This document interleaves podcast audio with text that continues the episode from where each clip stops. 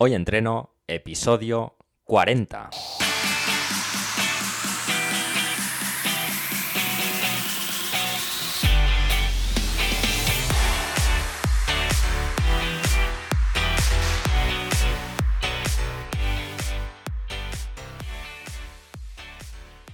Muy buenas y bienvenidos a Hoy Entreno, el podcast en el que entrevistamos expertos del mundo de la salud y el deporte.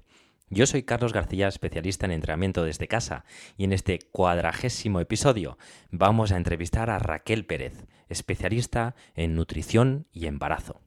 Pero antes de pasar a la entrevista, hoyentreno.es, cada semana un contenido nuevo, rutinas de entrenamiento donde combinamos ejercicios de fuerza con ejercicios cardiovasculares, recetas saludables para que te alimentes con comida real, webinarios sobre mentalidad estoica para que alcances tus objetivos y en definitiva todo lo que necesitamos para ponernos en forma desde casa. Dicho esto, vamos a ver qué ha dado de sí esta semana. Bien, hemos publicado un nuevo webinario sobre mentalidad estoica titulado Aumenta tu fuerza mediante pequeñas adversidades. Así que si te pica la curiosidad, te animo a que le eches un vistazo entrando a hoyentreno.es. ¿Qué más? Hemos habilitado rutinas de entrenamiento gratuitas en nuestro canal de YouTube, así que ya no hay excusas para entrenar. Búscanos por Hoy Entreno. ¿Qué más? Vamos a por los comentarios. En este caso, Loto nos dijo, muchas gracias Carlos, esperaba este podcast. Es un tema difícil para explicar por la dinámica de los movimientos, pero Jorge lo ha explicado muy bien haciendo mención a lo más importante. No tener miedo, pero hacer unas progresiones correctas aunque cuesta buscar algún movimiento y tener la paciencia para hacer las aproximaciones.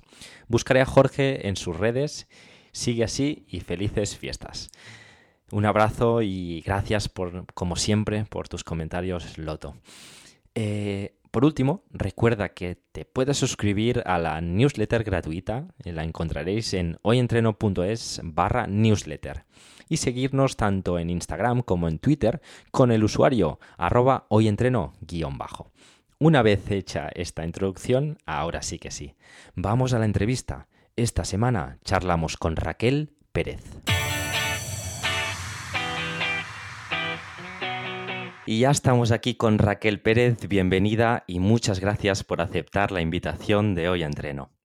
Muchas gracias a ti, Carlos, por contar conmigo. Bueno, ya hace unos meses estuvimos hablando con Laura Gallardo sobre, ejercicio físico y embarazo y en el día de hoy hablaremos de nutrición y embarazo. Creo que es algo súper, súper importante y creo que Raquel nos puedes aportar muchísimo contenido de valor. Pero antes de ir a las preguntas en específico y a modo introductorio, como siempre hacemos, eh, bueno, explícanos eh, por si alguien no te conoce quién eres y a qué te dedicas. Vale, pues soy, soy Raquel, Raquel Pérez, eh, soy graduada en nutrición humana y dietética y entre otros muchos temas como el deportivo, que me gusta mucho, pues también me he ido especializando en nutrición en el, en el embarazo y, la lactancia. Y bueno, actualmente ejerzo de eso, de nutricionista. Genial, sí, obviamente seguramente eres eh, nutricionista a modo general, igual que yo podría ser un entrenador personal que puedo tocar un poquito de todo, pero bueno, al fin y al cabo a veces eh, nos gusta más un tema o nos especializamos más un tema y por eso también me ha llamado la atención y quería charlar contigo sobre, sobre eso, en específico sobre embarazo y nutrición. Entonces, bueno, eh, me gustaría saber qué es lo que te llamó la atención de, este, de este, campo, digamos, y que hizo como que te especializaras en, nutrición y embarazo. Pues fue interesante porque yo no me lo hubiera planteado nunca. O sea, yo, todos nos tendríamos que ir para atrás cuando yo estaba en tercero de, carrera, que tenía una profesora que daba el tema de nutrición infantil, embarazo, lactancia. Y infantil no tanto, la verdad, pero, pero el tema de lactancia me llamó mucho la atención. Bueno, esta profesora se llamaba Isabel Sospedra, que la verdad que me encantó muchísimo cómo dio las, eh, las clases de este tema y yo es que había entrado a la carrera con la idea de yo voy a ir a nutrición deportiva y de ahí no me saques. y, entonces llegó este, este, esta asignatura. Y lo que más me llamó la atención fue que, que cuando nos estaba dando un poquito el temario, en todo ponía un poquito siempre los grados de, evidencia y nunca se sabía nada, ¿no? Era como que te daba el tema y luego siempre decía, pero bueno, esto no se sabe si es así, si es y eso me llamó mucho la atención y dije, esto no, no, no puede ser que no se sepa nada. Y a raíz de ahí empecé a investigar, investigar, investigar y mira, al final he acabado por ahí. Muy interesante. Sí, a veces hay, hay, como personas o profesores en este caso que nos, que nos marcan y que nos llaman la atención de su manera de explicar y hace que podamos curiosear mucho más en, en, específico. También eh, conocí un poquito de historia que creo que, que en tu primera intención, primero eh, como estudiar eh, educación física, pero por culpa de una lesión, creo que al final decidiste hacer nutrición. ¿Puede ser algo así o lo he entendido mal? Sí, sí. Yo siempre he jugado a fútbol, todo, desde pequeñita y a raíz de una, una lesión en rodilla, pues me, lo tuve que ir dejando, no sabía qué hacer, acabé en nutrición y al final encontré ahí un poco la, pasión, ¿no? Genial. Venga, pues vamos a, adelante. Entonces, eh, bueno, durante la conversación creo que vamos a, ir rompiendo algunos mitos. Tienes un ebook muy interesante que podemos encontrar en tu página web que habla de algunos de ellos. Em, luego al final de la entrevista te preguntaré por, por él y por los enlaces, de la página web, etcétera, pero bueno, no me adelanto. Eh, que dice que, bueno, un típico que se suele comentar, eh, yo, lo, yo, lo, he vivido hace poquito porque hace nada, hace un añito que nació mi primer hijo, y, y en el entorno siempre decían pues a mi pareja, em, tienes que comer por dos, tal, em, bueno, eh, eso es, es, así, ¿es cierto? Bueno, primero enhorabuena por, por Gracias. Y no, la verdad, hay gente que estará diciendo, bueno, ¿cómo todavía se puede propagar eso? Pero por desgracia lo es. Todavía llega gente a la consulta y me lo dice, pero no, por supuesto que, no, hay que comer por dos. Y de hecho las recomendaciones nunca son el doble de, lo que se necesita. Exacto, sí, sí, no, al final eh, no es así. Al final, obviamente, seguramente requerirá un poquito más de, calorías o energía, o etcétera. Ahora seguramente nos irás contando eh, de suplementación, etcétera, etcétera. Pero bueno, que no, no es así. No, no, no debemos engordarnos más de la, de la cuenta. No, eso es. De hecho, como dices, hay, aumentan las necesidades de todos, desde energía hasta nutrientes cualquiera, ya sean vitaminas, minerales, lo que sea, pero, pero no por dos, ¿no? Ojalá fuese tan fácil. Entonces hay muchas mujeres, pues eso, que, durante el embarazo, pues, pues paradójicamente yo creo que descuentan incluso su salud, porque dicen, bueno, ya que estamos, ya que me engordo, pues, pues, pues nada, voy a comer tanto como quiera y, nada, que luego ya, pues, pues cuando nazca el bebé, pues ya, ya me recuperaré, ya volveré a mi peso ideal. Bueno, em, pues eso, es un error. claro, entonces, ¿por qué es tan importante controlar el peso?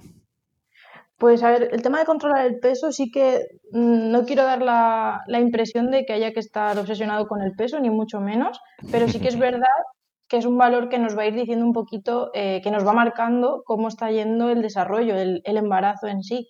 Eh, y ya no solo eh, cuánto peso cogemos, que es lo que siempre les importa a todas, que llegan y están deseando ya subirse a la báscula para ver qué les vas a decir, como si, si les fuese a ceñir o algo, y no es así. Y ya no solo cuánto coges, sino cómo lo coges. No es lo mismo coger 7 kilos en 5 meses que en 2. Entonces, no va a ser los mismos problemas. Sí, sí, muy, muy progresivamente, obviamente.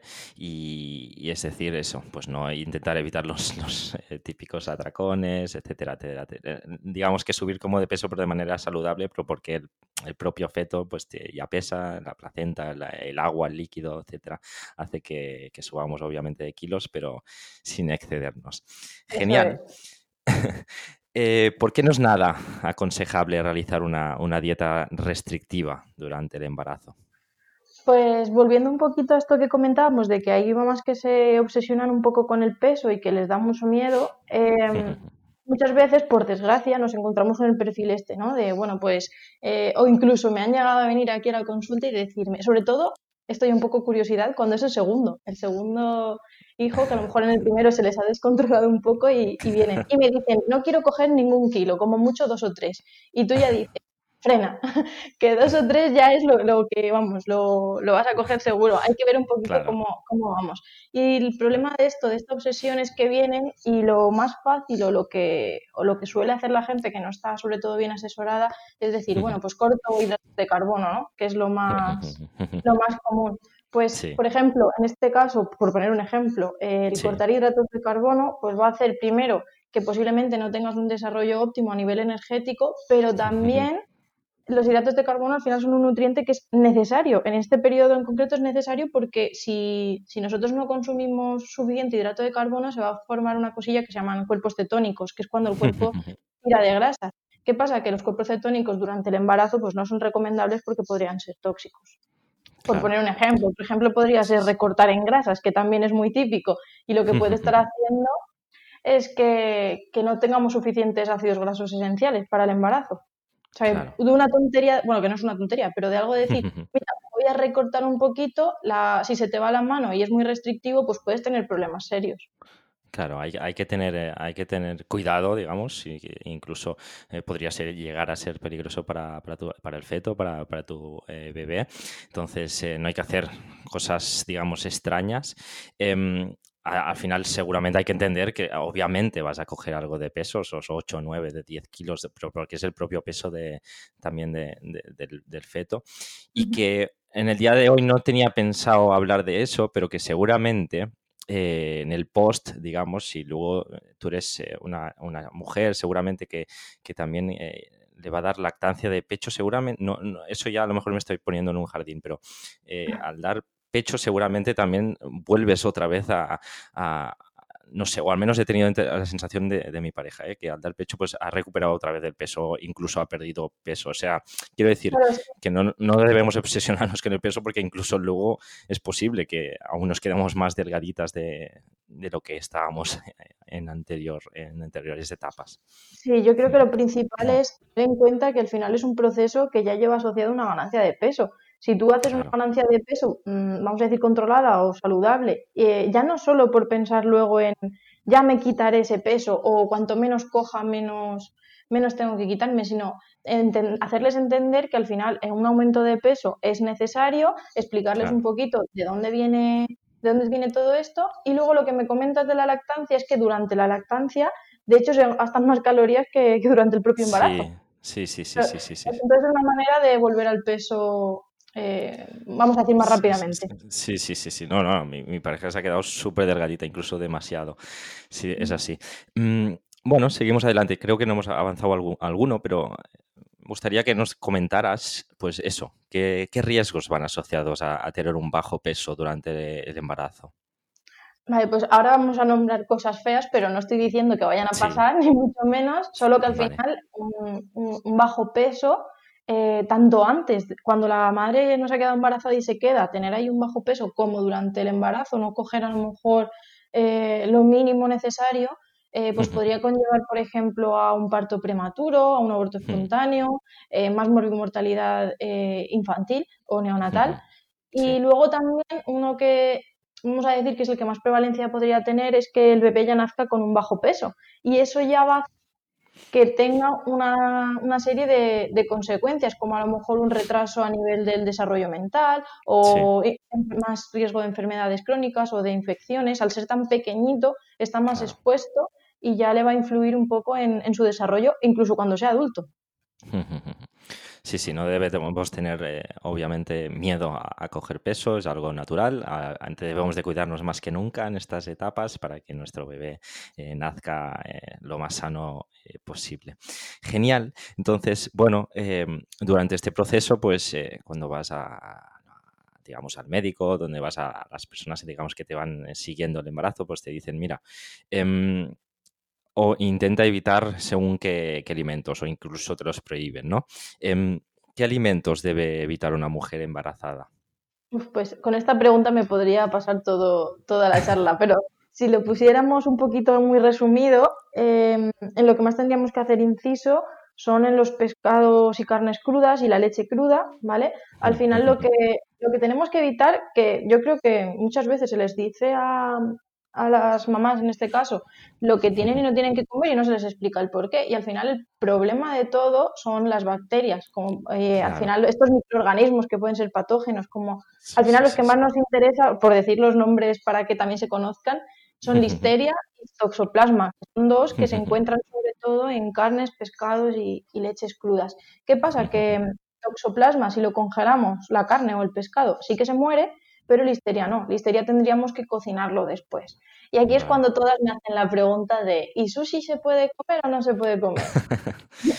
pues a ver, si congelamos el pescado, que sería lo ideal, eh, ya no estemos embarazadas o no, si no, no vamos a comer crudo hay que congelarlo al menos, eh, sí que es verdad que a toxoplasma no lo estamos cargando pero si vamos a algún sitio que no sea muy limpio, que esté un poco ahí poco curioso, puede ser que tengan contaminación por listeria porque utilicen una tabla de cortar que no esté limpia, aunque lo hayan Sí.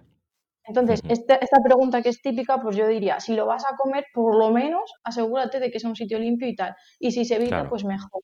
Y luego el tema de la leche cruda, lo mismo. Esto sí que es importante que cuando vayamos a comprar un queso, una leche, un postre lácteo, cualquier cosa con leche, que nos sí. vayamos al etiquetado y que en el etiquetado ponga leche pasteurizada o leche, que no ponga leche cruda, porque vale. esa leche no está tratada y puede dar problemas. Eh, más cosas. Bueno, el tema de anisakis, que también está ahí, el, el, eso lo encontramos en los pescados y con congelarlo también lo mataríamos. Entonces, ese, eh, en congelar el pescado lo tenemos controlado. Y luego al final son pautas de higiene. De, en la cocina, pues limpiar las frutas, las verduras, lavarlas, sobre todo todo lo que venga tipo lechugas que tiene hojas y se sí. puede esconder un poco la tierrecilla, pues llevar ahí un poco más de ojo a la hora de, de limpiar. Y en cuanto a alimentos, así como lo hemos resumido súper rápido, eh, sí. lo más destacable es eso y luego ya el tema pues del alcohol, la cafeína, la teína. Sí, ¿Lo comentamos? Sí, no, bueno, te, te quiero, luego, luego, te preguntaré sobre estos temas un poquito más eh, en concreto, en específico, pero antes, eh, a modo de curiosidad, eh, que cuando tratas a, bueno, a pacientes o clientas o eh, usuarias, digamos, de, de nutrición, cuando haces, digamos, asesoramientos, en este caso para embarazadas, eh, ¿Cuáles son, digamos, los alimentos que, que, cuando les dices, ostras, esto mejor no, digamos, los típicos que les cuesta como más, digamos, o, o dices, hostia, joder, esto me lo vas a sacar de, de mi día a día? Sí, a ver, de, de, todo hay que llevar cuidado, pero prácticamente se puede comer de todo. Y el que más es el jamón serrano. O sea, el jamón serrano sí, es algo que dicen, pero puedo, y sí que se puede, ¿eh? Si lo congelamos, eh, se puede comer. Y no hay que tener miedo a congelarlo, que se queda bien. Si se descongela bien, que lo, tú lo sacas del, del, congelador, al menos todo lo que hemos comentado que esté tres días, ¿vale? En el congelador, lo sacamos y lo descongelas bien en el frigo y ya está. Y se queda bien. Y salmón ahumado también es algo que hay que congelar y que también ponen cara de... Uy. Vale, vale, vale. Genial, genial. Hecha un poquito esta curiosidad, seguimos. Eh, bueno, no, espera, que me ha venido a la cabeza. Ostras, que tuve una clienta de entrenamiento personal que creo que hacía, cogía el jamón, ahora que decías esto, el jamón serrano, y creo que lo que decía, bueno, no sé por qué estamos entrenando, pero bueno, porque lo ponía luego a la, a la plancha y lo, lo, hacía como si fuera una especie de bacon para claro, poder, poder comer, jamón, comer jamón. Claro. Así al cocinarlo mata, mata las bacterias. Ahí no habría problema. Vale, seguimos adelante. Como os dicho, pues bueno, obviamente el alcohol es uno de los aspectos que, deberíamos eliminar, eh, que no es recomendable. Eh, pero ¿por qué? Porque, es lo que decimos, ¿eh? Una cosa es decir las cosas que sí, que no, prohibir, tal, pero a veces pues falta un poquito ese, digamos, aspecto eh, conceptual, o sea, hacer entender por qué no, no puede tomar esa copita de vino, esa copita de cerveza. Bueno, seguramente me dirás ahora a lo mejor que con cantidades muy bajitas no hay peligro, pero bueno, no me adelanto, dime. dime no, yo soy partidaria de, de, cero cantidad vale. siempre. Al final es como decirle qué riesgo quieres asumir, ¿no? Y claro, yo creo claro. que, que, la mayoría pues te van a decir que ningún riesgo, ¿no? Que... Claro. Entonces es un poquito, un poquito eso. El problema del alcohol es que al final es, es un tóxico, o sea, y el problema uh -huh. es que la placenta lo deja pasar entonces podría interferir en el desarrollo eh, a nivel fetal. ¿Qué pasa? Sí, sí, sí. Que no sabemos la cantidad concreta que puede afectar en, en, el embarazo. Se han visto estudios de un poco a nivel poblacional de ver eh, pues poblaciones que sí que han tenido consumo, ver consecuencias y se han sacado, pero claro, no vas a someter a una mujer, a ver, te voy a dar alcohol a ver qué pasa o no pasa, ¿no? Claro. Entonces no, no tenemos una cantidad que digamos que es segura. Por tanto, cuanto menos mejor. Incluso mm. en cantidades pequeñas. Eh, cuando hablamos de la cerveza sin alcohol, que esto es algo interesante, no tenemos sí. que elegir en el embarazo la cerveza sin alcohol, sino la 00, que no es lo mismo. ¿Vale? Vale, la, vale, vale, vale. La cerveza sin alcohol, por ley, puede tener, creo que es hasta un 1% o algo así de, de alcohol. En cambio, la 00 no tiene nada, fijaos. Vale, Entonces, con tan poca diferencia y ya es relevante. O sea, que al final, si nos vamos a otros tipo vino, eh, licores sí, sí, más fuertes, pues ya ni, ni hablamos. Algo muy importante. Además, yo, lo, mm, si, te, soy sincero, lo desconocía, esto de esta, esta diferenciación entre sin alcohol y 00. Creo que es algo eh, que incluso algún estamento gubernamental debería eh, poner un poquito más inciso ahí porque puede llegar a, confusión. Muchas veces eso de los problemas de la nutrición y la alimentación, cuando ponen cero grasas, cero azúcares, eh, bueno, eh, juegan a nivel de marketing ahí, yo creo que puede ser, llegar a ser peligroso. Bueno. Sí, de hecho esto hablaste con Carlos Ruiz, si no me equivoco. Sí, sí, sí, sí, sí, sí, estuvimos hablando de esto a nivel de, legislación está escrito que al final la 00 es 0 y la otra, pero claro, ¿quién va a mirar los, la legislación? o solo los frikis como nosotros, la gente de normal no, lo va a mirar. Es obvio. Sí, sí, sí. Em, vale, pues eh, bueno, eh, seguimos adelante. Entonces, ya hemos dicho también que, que, los estimulantes, como podría ser el café, el té, pues tampoco seguramente son recomendables, pero ¿por qué no son recomendables? Vale, pues estamos un poquito en lo mismo. La cafeína y la teína sí que hay un sí que hay más estudios en los que se ha visto consecuencias después en, en niños cuando ya han nacido, pero también aquí no es como el alcohol, aquí sí que tenemos por lo menos unas bases que nos marcan un poquito las cantidades y rondan cerca de los 300 miligramos, que eso para que nos hagamos una idea de cuánto café y cafeína es, eh, más o menos dos cafés un poquito largos o tres cortitos. Yo para resumirlo eh, digo que no más de dos tazas de café, café con cafeína por supuesto, de café eh, o de té, ¿vale? Al, al día. Intentar no superarlo y así ya sabemos que estamos por debajo de ese límite y que no tenemos riesgo. De acuerdo. Sí, porque hay personas que somos, bueno, yo al menos soy muy cafetero, no sé si, bueno, en caso, en este caso mi pareja no, pero, pero bueno, que hay personas que sí, que como que lo, entre comillas, lo necesita, pero bueno, que se puede rebajar las, las, dosis y, ya está. Genial. Pues eh, a nivel de suplementación, supongo que, también hay recomendaciones, más que nada porque lo he vivido también aquí. Em, y bueno, me gustaría que nos comentaras qué, qué recomendaciones hay a, a nivel de suplementación durante, durante esta fase? Vale, esta pregunta es súper interesante y si nos fuésemos fuera del embarazo, en una mujer que no esté embarazada o en un hombre, eh, yo nunca soy partidaria de las multivitamínicos. ¿Por qué? Porque si te falta hierro, que te analítica, verás si te falta hierro y entonces te lo tomas. No te tomas, si te, igual que si te falta hierro, pues yodo o lo que te falte.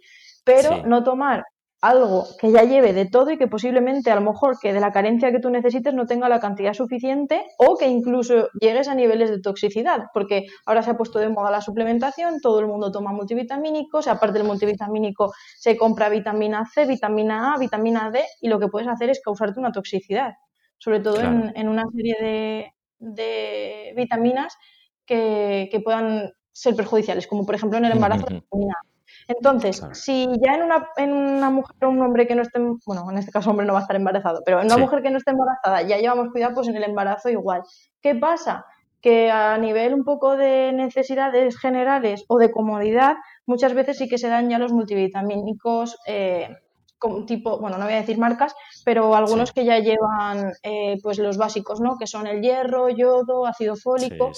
Em, entonces, ahí no habría ningún riesgo porque al final estás controlada, te están haciendo las analíticas y son casi siempre esos tres, no hay un exceso de más. Pero sí que me iría a algunas marcas o productos que solo lleven lo que, lo que necesitan. En el caso del hierro, pues pasa un poco como, como con los deportistas que al, aumentar de peso, tener más volumen, pues el hierro se queda como diluido, ¿no? Es como que tenemos mucha más, como si dijésemos que tenemos mucha más sangre y, se queda diluido el hierro. Entonces tenemos ahí una, bajada y por eso en mujeres es muy común suplementar con hierro que se queden bajitas de hierro. Y luego el que sí que destacaría, que sí que es esencial, es el tema del ácido fólico. Eh, ya no solo durante el embarazo, sino cuando se está buscando el embarazo, hasta tres meses antes de quedarte embarazada, puedes estar. Y además hay un estudio súper interesante que ahora no, recuerdo el nombre, pero eh, en población española se vio que el 95-97% de las mujeres en edad fértil no llegaban a las recomendaciones de ácido fólico, o sea, era una burrada. Entonces, y el problema del ácido fólico es que puede tener consecuencias eh, graves como al final el tema del tubo neural que no se desarrolle correctamente.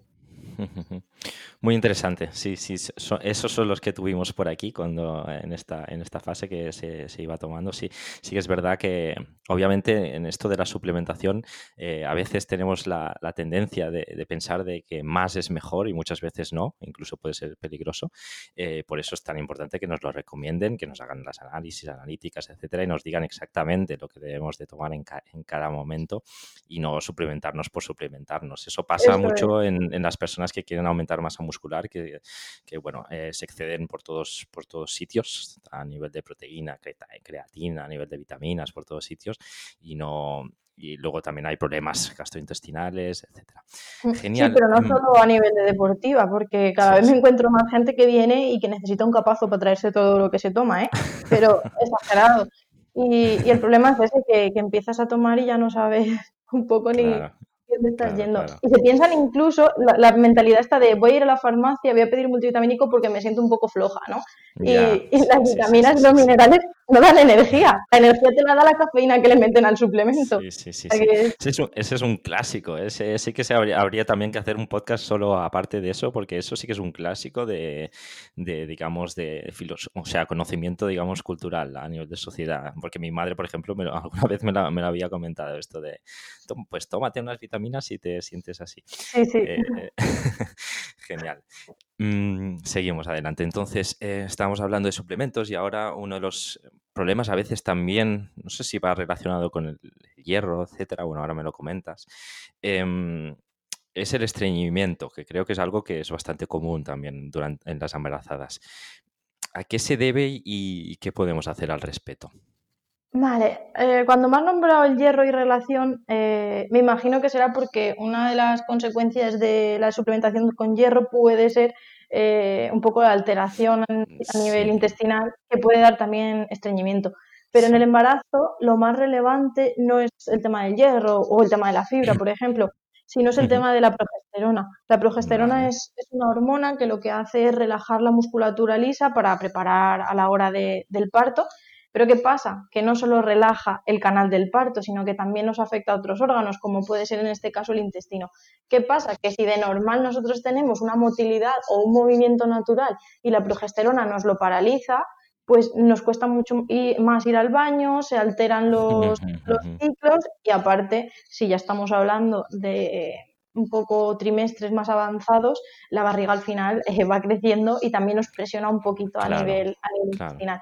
Sé que a nivel de entrenamiento y fisio se pueden modificar un poquito las posturas para evitar esto, pero a nivel de un poco de, alimentación, las únicas un poco herramientas que tenemos es cuidar mucho la cantidad de fibra para, para que evitar que pase, consumir mucho líquido a nivel de agua, estar hidratadas porque también nos ayuda y luego por supuesto tu tema, el tema de entrenamiento, porque al final si ya tenemos este intestino un poco paralizado, pues el movernos va a favorecer que vuelva un poquito a la normalidad.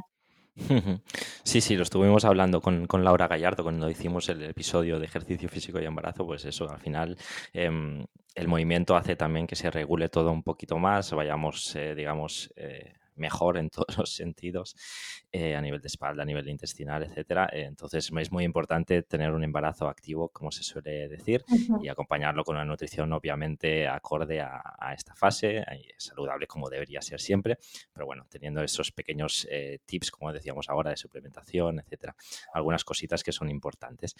Genial. Em, no, es, básicamente porque hay, hay chicas ya que ah, de por sí ya les cuesta un poquito ir al baño, incluso con estas fases aún se, magnifica más estos, estos problemillas, digamos. Genial.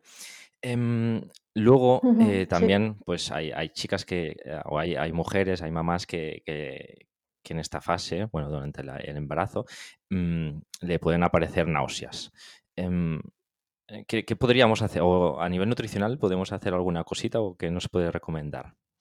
Vale, el tema de las náuseas también es tema complicado. ¿Por qué? Porque lo que le va bien a una mamá puede no irle bien a otra. Al final sí que tenemos estudios y vemos, pues como el famoso jengibre, que parece que sí que puede ayudar algo, en otros estudios no se ve tan claro. Entonces es, es algo, pues como todo lo del embarazo que comentaba, ¿no? Que no se termina de, saber. Entonces simplemente me centro simple en dar un poco pautas generales, pero siempre ir viendo qué le va bien personalizar, ¿no? Que es lo que buscamos siempre en el trabajo. Eh, ver qué te va bien a ti qué te va, y qué no le va bien. Entre las pautas más comunes o las que mejor funcionan y evitan es el tema de consumir sólidos antes que líquidos, ¿vale? Sobre todo en cuando son las náuseas matutinas, que pueden estar durante todo el día, pero bueno, son muy comunes, ¿no? De la mañana. Eh, no tomas el, el, café, la leche, el té o lo que sea y después la tostada, sino al revés, porque al meter el sólido y luego el líquido se ha visto que, que, se asienta un poquito mejor el estómago y que parece que va mejor.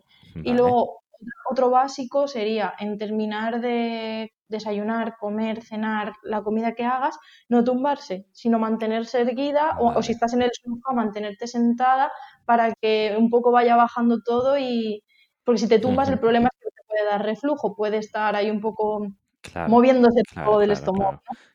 Eso sería lo más básico. Y a nivel de alimentos, pues es que cada mujer es un mundo. Y a mí me sorprende cada día más porque hay un mes que a lo mejor coinciden dos o tres y dicen, ay, pues mira, a mí las almendras crudas me hacen que se me vaya. Pues toma almendras crudas.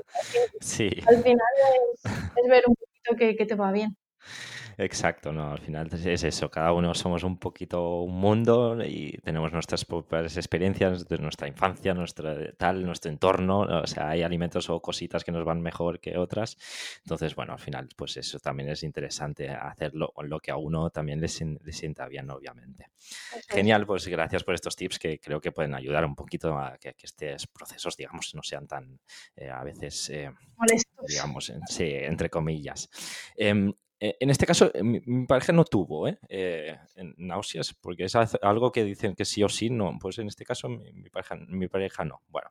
Hay gente que no, ¿eh? O sea, no, no, no. Tampoco se sabe el por qué vienen. Hay, en algunos sitios ves que puede ser la propia progesterona, que también afecta un poco a nivel digestivo, o en otros, pues, tema hormonal, pero que te puede tocar o no te puede tocar. O sea, no, es, muy, muy, interesante. Hay mucho que estudiar aún en esta, digamos, en este sentido y a nivel científico se pueden hacer aún muchas, muchas, eh, seguro, logros e investigaciones. Genial.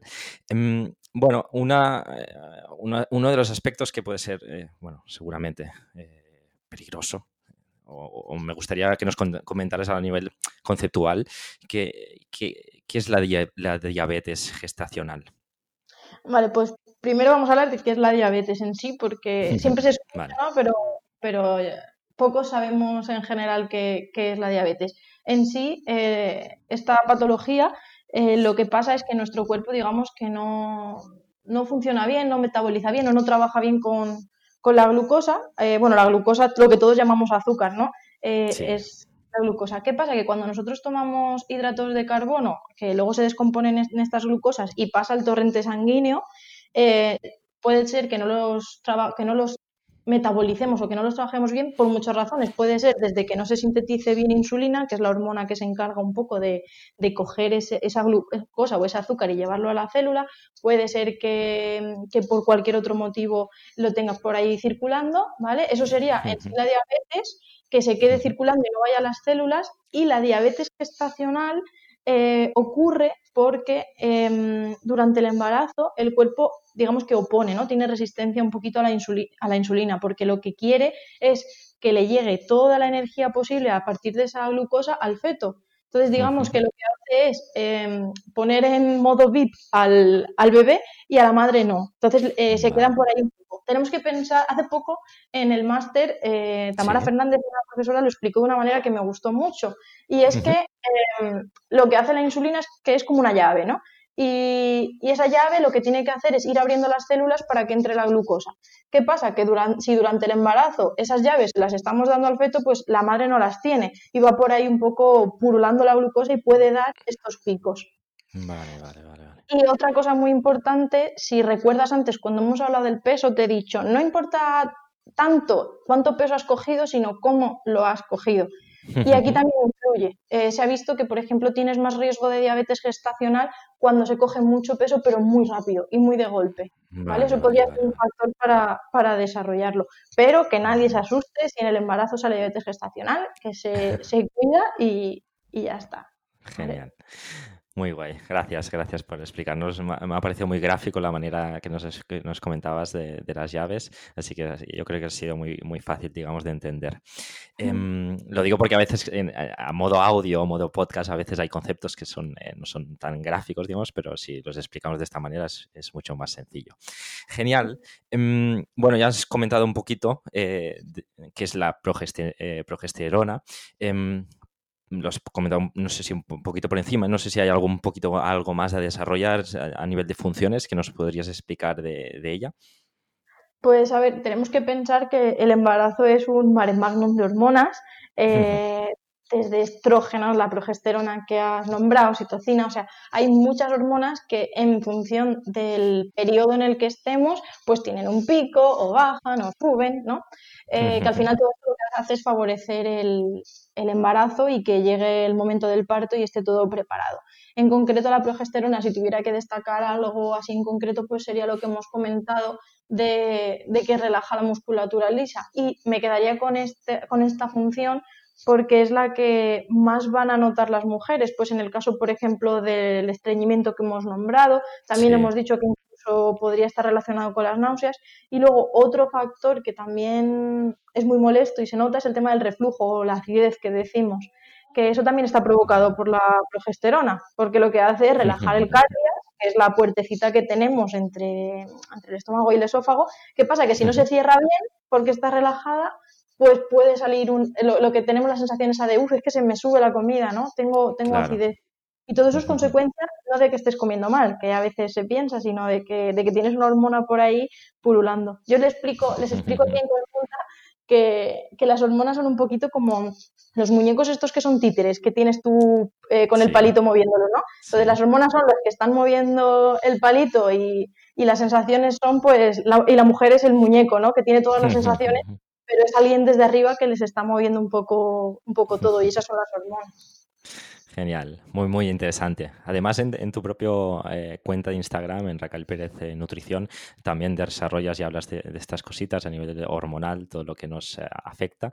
Y creo, bueno, invito obviamente a que todo el mundo también lea tus, tus posts, que también los desarrollas mucho.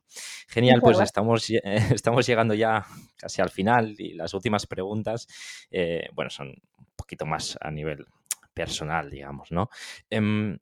Y como este podcast, pues eso, se llama Hoy Entreno, pues eh, es una pregunta que hago siempre a todos los invitados. Eh, si ahora mismo estás haciendo algún tipo de ejercicio físico, qué tipo, eh, qué tipología haces y con qué frecuencia haces, más que nada, pues, pues eso, para, para animar a todo el mundo también a hacer según qué ejercicio.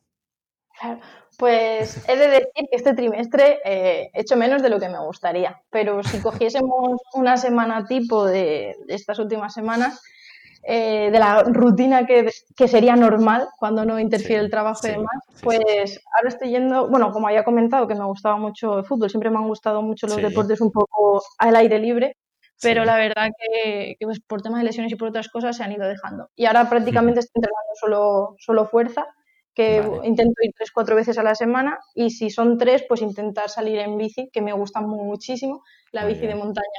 Entonces lo resumiría un poquito así, tres y uno o cuatro. Genial, genial. Tocas un poquito, eh, digamos, los aspectos, eh, capacidades físicas importantes, digamos, la fuerza a nivel cardiovascular también y a nivel naturaleza, que es algo eh, que, más que demostrado que es básico para nuestra salud integral, estar ahí en contacto siempre con nuestras montañas, eh, playas, etcétera, que eso eh, te da mucha, mucha energía y oxígeno.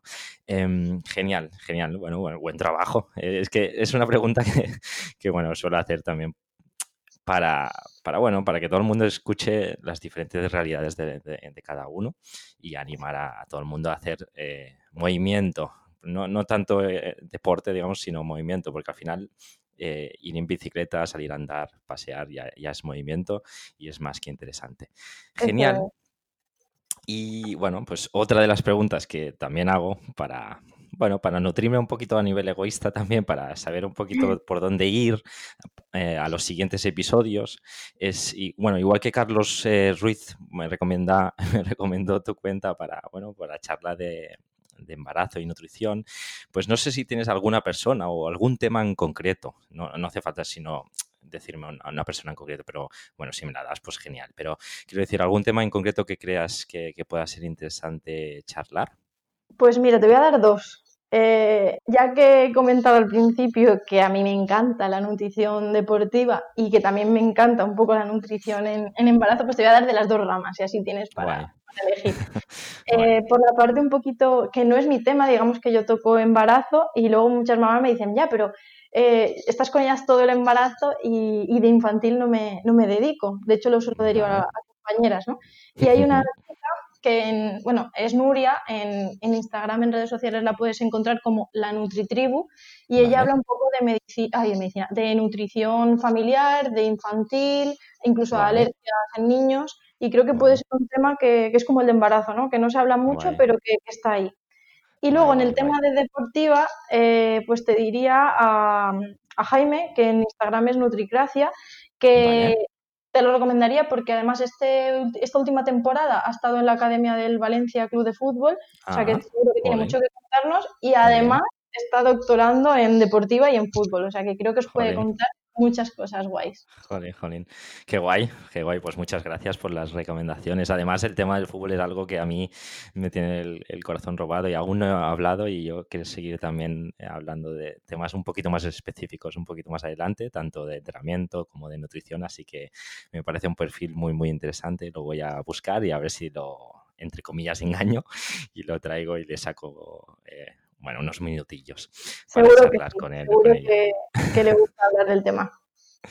Bueno, pues, pues nada, muchísimas, muchísimas gracias Raquel. Em, y para finalizar, pues eh, me gustaría que nos, dijeras dónde nuestros oyentes pueden encontrarte para saber más de ti en, redes sociales, eh, página web, etcétera. Vale, pues en redes sociales lo que más muevo es Instagram, la verdad, eh, que ahí me pueden encontrar como Raquel Pérez Nutrición. En página web también es raquelpereznutrición.es, o sea que por ahí me pueden encontrar y, ver un poquito más sobre mí. Y presencialmente, pues tengo la consulta en Novelda, que está en Alicante, y también me muevo un poquito porque también voy a él a pasar consulta y me voy moviendo. Pero digamos que la sede, mi, mi consulta está en Novelda. Genial. Y también bueno, consulta, online. Online, también. Me pueden encontrar donde quieran. pues dejaré todos los, links para que la gente pueda llegar fácilmente a golpe de clic y conocer un poquito más de, tu, trabajo y que pueda contactar fácilmente contigo si, requiere de alguno de tus servicios. Genial, pues ah, antes de nada, antes de despedirme, quería decirte que me gusta mucho tu, logo, que eh, leí la historia de la hormiguita y me gusta mucho porque es algo que también me veo muy reflejado en concepto como eh, más Kaizen, digamos, del trabajo poquito a poco diario y me gustó mucho el concepto, que leí ese post y me dije, ostras, ahora me ha venido a la cabeza. Sí, pues algo así que además cuando yo hablé con la chica que me lo diseñó, la, diseñadora gráfica, le dije, es que quiero esto y lo quiero así. Ella me orientó un poquito en, en algunos detalles a nivel de línea y tal, pero lo tenía súper claro. Fue y le dije, mira, quiero esta hormiga, la quiero encima y la quiero así, porque quiero que represente esto. Y era eso, ¿no? El trabajo día a día, el mascarte tú el trabajo y al final el ir poniendo piedrecitas, pues al final construyes lo que, lo que buscas. Muy guay, Raquel. Pues, pues nada, eh, ha sido un placer, me lo he pasado genial, he aprendido muchísimo. Que, nada, que pases un, buen final de, viernes y también incluso desearte que tengas buenas fiestas, eh, buenas, buenas fiestas de, Navidad con, los tuyos, eh, aunque ahora es un poquito más complicado reunirse, pero bueno, seguro que, que lo pasas genial. Y, nada, y también como suelo decir, pues ojalá algún día también nos podamos encontrar en algún sitio físico, digamos, y desvirtualizarnos, como, como, también se suele decir. Muchas gracias a ti, Carlos, por contar conmigo. He estado súper a gusto con la charlita. Y por supuesto, a ver si nos vemos algún día un poco en persona, nos desvirtualizamos, como has dicho, y, y comentamos más cosas que seguro que hay temas súper chulos que comentar. Genial, Raquel, un, un abrazo. Un saludo, adiós. De Raquel me ha gustado muchísimo sus explicaciones teóricas, pero también su experiencia, la práctica, esos, eh, esos testimonios, esas personas, esas chicas que se le acercan con sus, con sus cositas, sus curiosidades, con, con lo que le piden, lo que le dicen, lo que pueden hacer, lo que no. Todo eso me ha llamado muchísimo la atención, me ha gustado saber desde de primera mano eh, cómo vive un nutricionista, dietista, cuando se le acerca una, una chica que está interesada en llevar una buena nutrición durante el embarazo, de alimentos que, que quizás eh, no, no, conocían que podían eh, ser perjudiciales y sí que lo son, o, viceversa, o, o al revés. Hemos roto muchos mitos que seguro que la chica o la mujer o incluso la persona que quiera transmitir este conocimiento eh, le puede servir de mucha utilidad para la salud, salud, integral ya no solo de, la mamá, sino del, del bebé que, que van a hacer. Así que te animo a compartir este contenido y este episodio. Nada más, espero que te haya gustado la entrevista y si es así, te animo a que te suscribas al podcast para no perderte el episodio de la próxima semana. Os quiero agradecer vuestras reseñas positivas tanto en iVoox como en iTunes y por último, decirte que si accedes a hoyentreno.es te puedes unir a nuestra comunidad. Nada más por hoy, espero que tengáis un gran día y nos escuchamos la semana que viene. Hasta luego.